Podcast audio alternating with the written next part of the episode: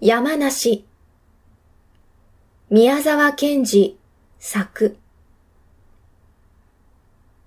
小さな谷川の底を映した二枚の青い幻灯です。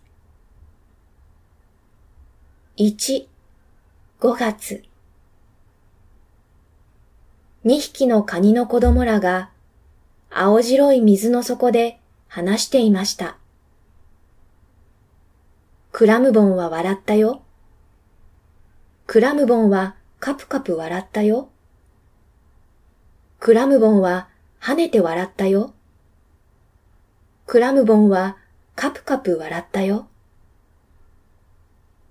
上の方や横の方は青く、暗く、鋼のように見えます。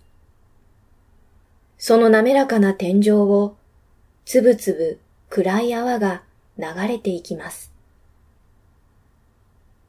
クラムボンは笑っていたよ。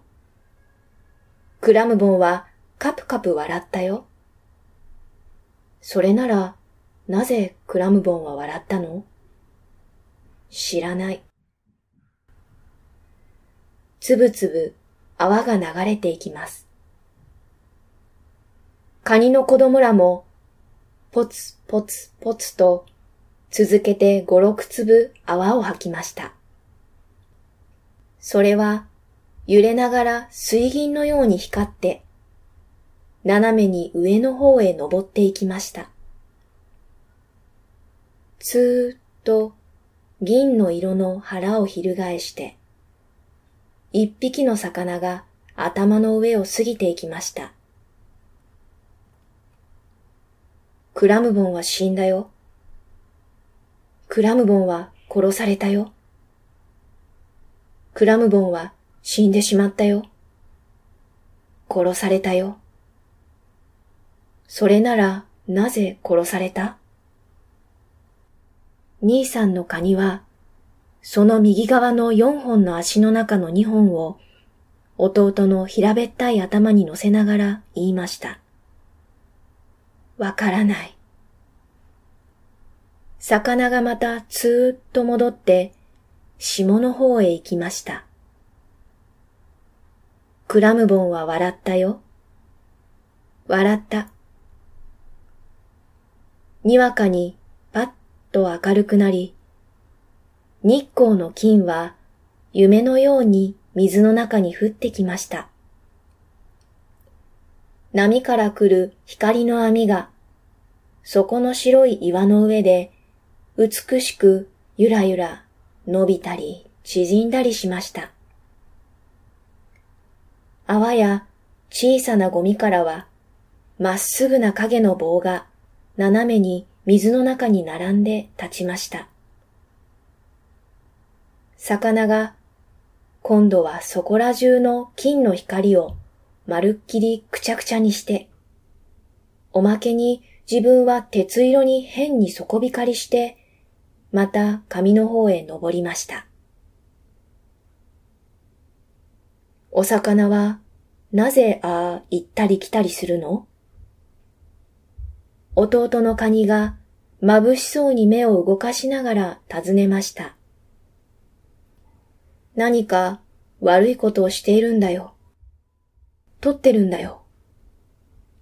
取ってるの？うん。そのお魚がまた紙から戻ってきました。今度はゆっくり落ち着いて、ひれも尾も動かさず、ただ水にだけ流されながら、お口を輪のように丸くしてやってきました。その影は黒く静かに底の光の網の上を滑りました。お魚は、その時です。にわかに天井に白い泡が立って、青光のまるでギラギラする鉄砲玉のようなものがいきなり飛び込んできました。兄さんのカニは、はっきりとその青いものの先がコンパスのように黒く尖っているのも見ました。と思ううちに、魚の白い腹がギラッと光って、一変翻り、上の方へ登ったようでしたが、それっきりもう、青いものも、魚の形も見えず、光の金の網はゆらゆら揺れ、泡はつぶつぶ流れました。二匹はまるで声も出ず、いすくまってしまいました。お父さんのカニが出てきました。どうしたい？ブルブル震えているじゃないか。お父さん、今、おかしなものが来たよ。どんなもんだ？青くてね、光るんだよ。端がこんなに黒く尖ってるの。それが来たら、お魚が上へ登っていったよ。そいつの目が赤かったかい？わからない。ふーん。しかし、そいつは鳥だよ。カワセミと言うんだ。大丈夫だ。安心しろ。俺たちは構わないんだから。お父さん、お魚はどこへ行ったの？魚かい？魚は怖いところへ行った。怖いよ、お父さん。いい、いい。大丈夫だ。心配するな。空、カバの花が流れてきた。ごらん。綺麗だろう。泡と一緒に白いカバの花びらが天井をたくさん滑ってきました。怖いよ、お父さん。弟のカニも言いました。光の網はゆらゆら伸びたり縮んだり、花びらの影は静かに砂を滑りました。2、12月。カニの子供らはもうよほど大きくなり、そこの景色も夏から秋の間にすっかり変わりました。白い柔らかな丸石も転がってき、小さな霧の形の水晶の粒や、金雲母のかけらも流れてきて止まりました。その冷たい水の底まで、ラムネの瓶の月光がいっぱいに透き通り、天井では波が青白い火を燃やしたり消したりしているよう。あたりはしんとして、ただいかにも遠くからというようにその波の音が響いてくるだけです。カニの子供らはあんまり月が明るく水がきれいなので眠らないで外に出てしばらく黙って泡を吐いて天井の方を見ていました。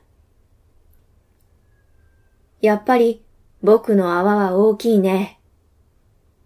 兄さん、わざと大きく吐いてるんだい。僕だってわざとならもっと大きく吐けるよ。吐いてごらん。おや？